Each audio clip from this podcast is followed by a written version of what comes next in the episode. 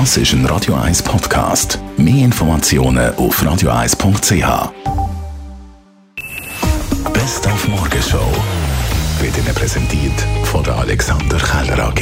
Ihre Partner für Geschäfts- und Privatumzüge, Transport, Lagerungen und Entsorgung.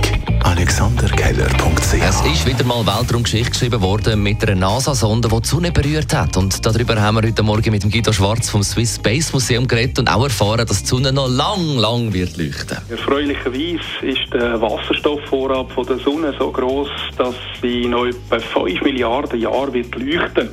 Allerdings fatal für die Erdbewohner ist es, dass äh, die Intensität von der Sonnenstrahlung langsam aber stetig zunehmen wird und bereits, also es ist immer noch ziemlich viel, bereits in zwei bis drei Milliarden Jahren werden die Ozeane verdampfen und auf der Erde wird Leben nicht mehr möglich sein. Dann haben wir heute Morgen über das Weihnachtslied «Do They Know It's Christmas» von Band Aid geredet. Das Benefizlied für den Kampf gegen die Hungersnot in Äthiopien, geschrieben von Bob Geldof und Mitch Ure. Und Mitch Ure hat uns erzählt, dass er die Wörter von Äthiopien auf Afrika umgewechselt hat, umgetauscht hat, weil man das einfach besser singen kann.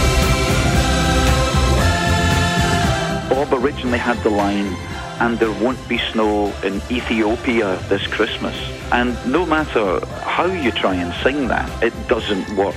So I changed it to Africa. Dann haben wir auch Benny Anderson zum 75. Geburtstag gratuliert. Er ist das zweite männliche B von ABBA und spielt seit er 10 ist noch jeden Tag Klavier. I had a piano when I was 10, and uh, I haven't left the piano since then. I play piano every day. I go there every day, try to write music, just to see if anything comes out. Die Morgenshow auf Radio 1. Jeden Tag von 5 bis 10. Abendsani Talk Radio. Mit dem Roger Schawinski kann man mitdiskutieren bei uns auf 0842 01 01 01. Wir haben eine sehr angespannte Lage im Moment da, weltweit, aber auch bei uns in der Schweiz. Im Das ist ein Radio 1 Podcast. Mehr Informationen auf radio1.ch.